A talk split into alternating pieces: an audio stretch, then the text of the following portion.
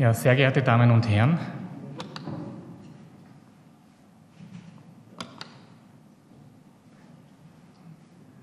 das Thema meines Vortrags sind Leberhautzeichen.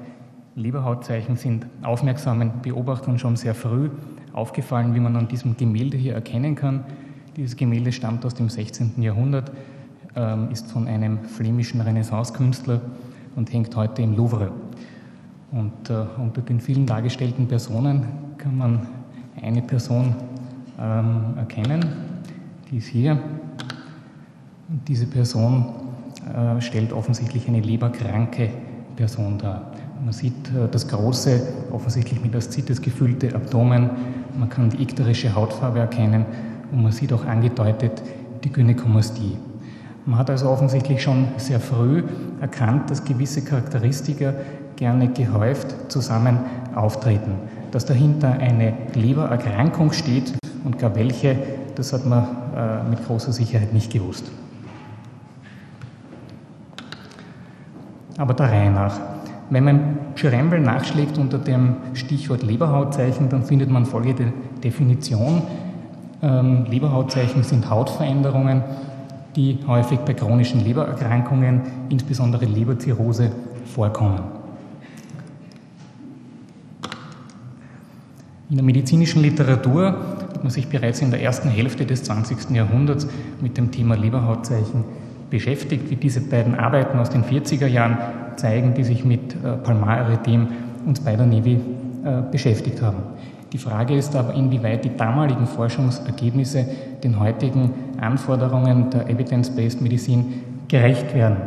Äh, immerhin hat sich von Seiten der Bildgebung sehr, sehr viel weiterentwickelt und natürlich auch die Lebererkrankungen sind heute viel, viel exakter und genauer definiert, als sie es damals waren.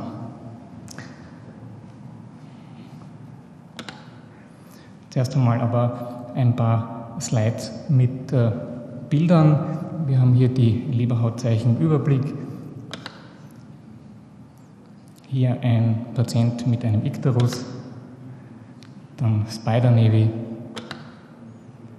Das ist ein Patient von uns von der Station. Man sieht das große, mit Aszites gefüllte Abdomen. Man sieht angedeutet auch die Gynäkomastie und die Umbilikalhernie. Man sieht auch äh, die Ähnlichkeit äh, zu dem Gemälde mit der historischen Figur, die ich am Anfang gezeigt habe. Dann haben wir hier Bilder von einer Dupitranschen Kontraktur. Ähm, Nagelveränderungen, zum einen die Weißnägel, zum anderen die Trommelschlägelfinger. Dann das Palmarerythem, die Lackzunge. Es gibt also eine große Reihe von Leberhautzeichen und ich habe leider hier nicht äh, Zeit und Raum, alle einzeln vorzustellen. Man würde sehr rasch auch, äh, wenn man die Differentialdiagnosen behandelt, vom äh, Schwerpunkt Leber und Haut abweichen. Deswegen habe ich einige herausgenommen, die ich jetzt vorstellen möchte. Ich möchte mit dem Palmarerythem beginnen. Das Palmarerythem tritt meistens symmetrisch auf, ist nicht schmerzhaft, nicht schuppend, nicht juckend und ist auf Tena und Hypotena lokalisiert. Es gibt eine rezente Reviewarbeit ähm, aus dem Jahr 2007, die sich nur mit dem Palmaretem beschäftigt. Nach dieser Art Arbeit werden zwei Arbeiten unterschieden. Ähm, es gibt äh, eine primäre Form, ein physiologisches Palmaretem und dann noch eine sekundäre Form als Marker systemischer Pathologien. Zuerst ein paar Worte zur primären Form, zum primären Palmaretem. Es gibt eine hereditäre Form, das sind Familien beschrieben, wo das Palmaretem über einige Generationen nachweisbar war, und zwar ohne Nachweis einer anderen Erkrankung. Im Rahmen der Schwangerschaft ist das Palmaretem sogar relativ häufig. Ungefähr zwei Drittel der kaukasischen Frauen hat das Palmaretem während der Schwangerschaft. Dabei ist es so, dass das im ersten Trimenon auftritt und sich postpartum innerhalb weniger Wochen auch wieder zurückbildet. Hier muss man schon festhalten, äh, dass in der Schwangerschaft natürlich auch ein sekundäres äh, Palmaretem auftreten kann, da es ja Lebererkrankungen gibt, die erst in der Schwangerschaft äh, auftreten. Nebenbei gibt es auch noch ein seniles Palmaretem und eine idiopathische Form.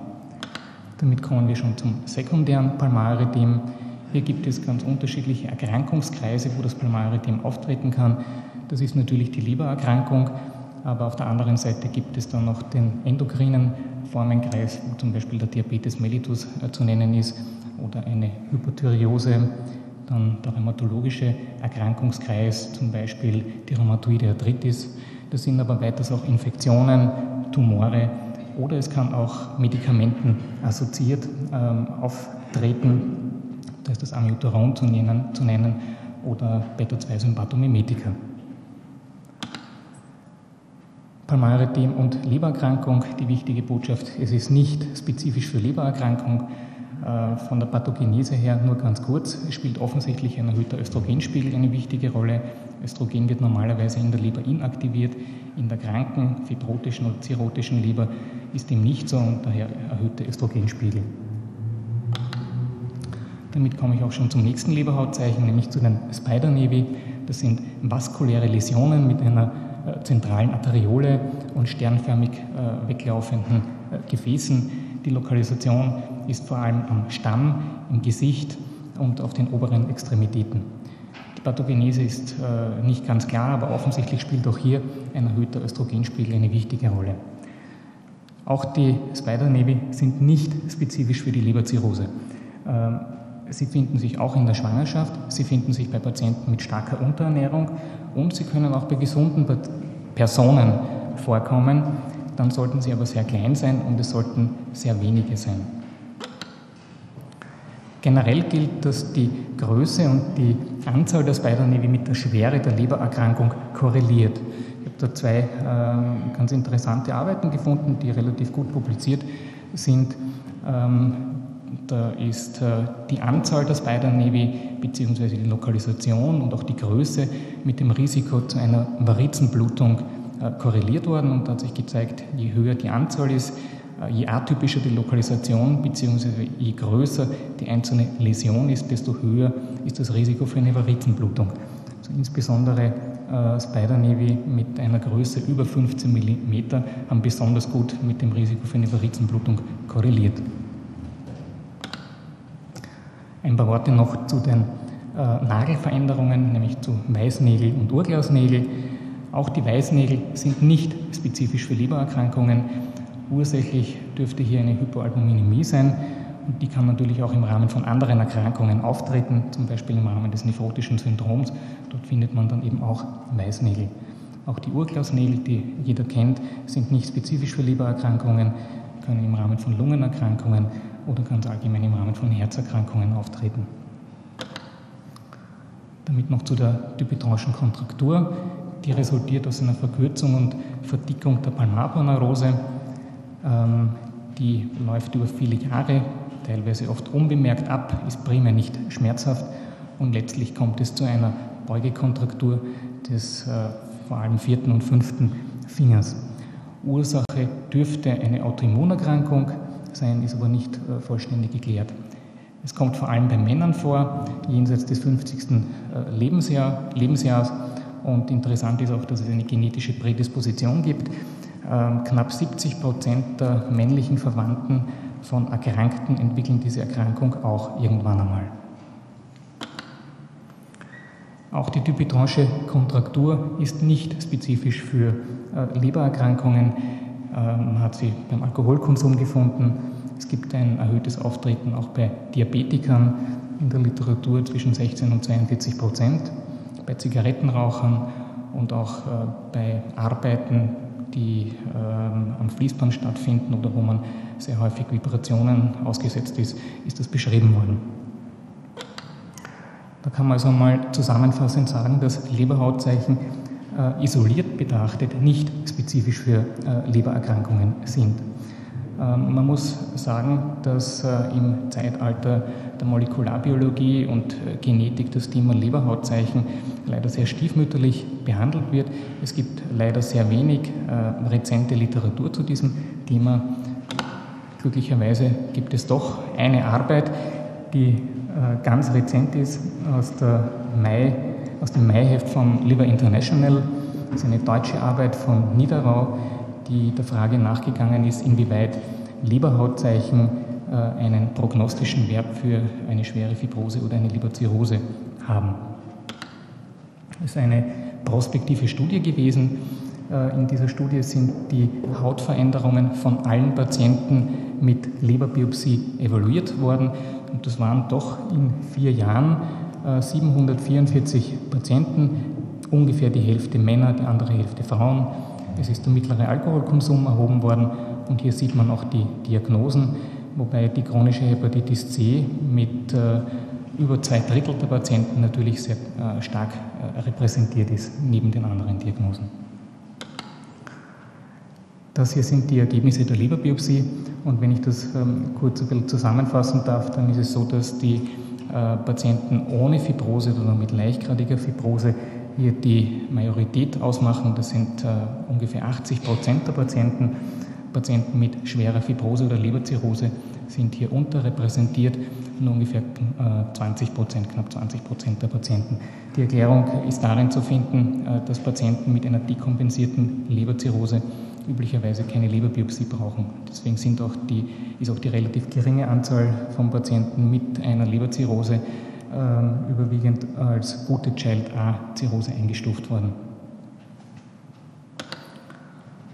Gut, das sind die Ergebnisse dieser Arbeit äh, dargestellt in dieser Tabelle. Hier sehr ausführlich die ähm, Leberhautzeichen und hier der Fibrosegrad oben. Nachdem sie, diese Tabelle so umfangreich ist, habe ich die wichtigsten Leberhautzeichen äh, herausgenommen und in dieser Tabelle dargestellt, weil ich glaube, dass es ein bisschen übersichtlicher ist. Hier gelb hinterlegt äh, der Fibrosegrad, und zwar entweder keine Fibrose oder eine geringgradige Fibrose, rot hinterlegt Patienten mit einer schweren Fibrose oder einer Leberzirrhose. Und, ähm, wenn man das Ganze ein bisschen äh, zusammenfassen darf, dann sieht man, dass äh, vielfach die Leberhautzeichen erst äh, bei einer schweren Fibrose oder einer Leberzirrhose auftreten. Man sieht das bei den Spider-Nevi oder beim Palmarerythem. Da ist äh, bei Patienten ohne Fibrose oder nur einer geringgradigen Fibrose kaum Leberhautzeichen äh, vorhanden. Es gibt aber auch äh, Ausnahmen, wenn man so möchte, nämlich beim Juckreiz und bei den Kratzspuren bzw. bei den Haarveränderungen sieht man, dass es da doch schon einen linearen Anstieg gibt, der schon äh, bei Patienten äh, mit einer geringen Fibrose beginnt und dann in den stark fibrotischen oder zirrhotischen Bereich fortschreitet. Wichtig ist, dass die ähm, Autoren keine Assoziation zwischen den Leberhautzeichen und der Etiologie der Lebererkrankung gefunden haben. Die Autoren sind dann noch einen Schritt weiter gegangen. Äh, sie wollten nämlich wissen, inwieweit die Leberhautzeichen einen prädiktiven Wert äh, hinsichtlich der Voraussage ähm, schwere Fibrose oder Leberzirrhose haben. Und sie haben dazu einen eigenen Score entwickelt, haben das verglichen mit Laborparametern und auch mit dem APRI, das ist ein ähm, Fibrose Index und äh, sie haben im Grunde gefunden, dass die Leberhautzeichen auch nicht schlechter sind als Routine-Laborparameter, was den prädiktiven Wert für eine schwere Fibrose oder eine Leberzirrhose betrifft. Und damit komme ich schon zur Zusammenfassung. Leberhautzeichen sind isoliert betrachtet zumeist nicht spezifisch äh, für Lebererkrankungen. Patienten ohne Leberhautzeichen haben eine niedrige Wahrscheinlichkeit für eine schwere Fibrose oder eine Leberzirrhose.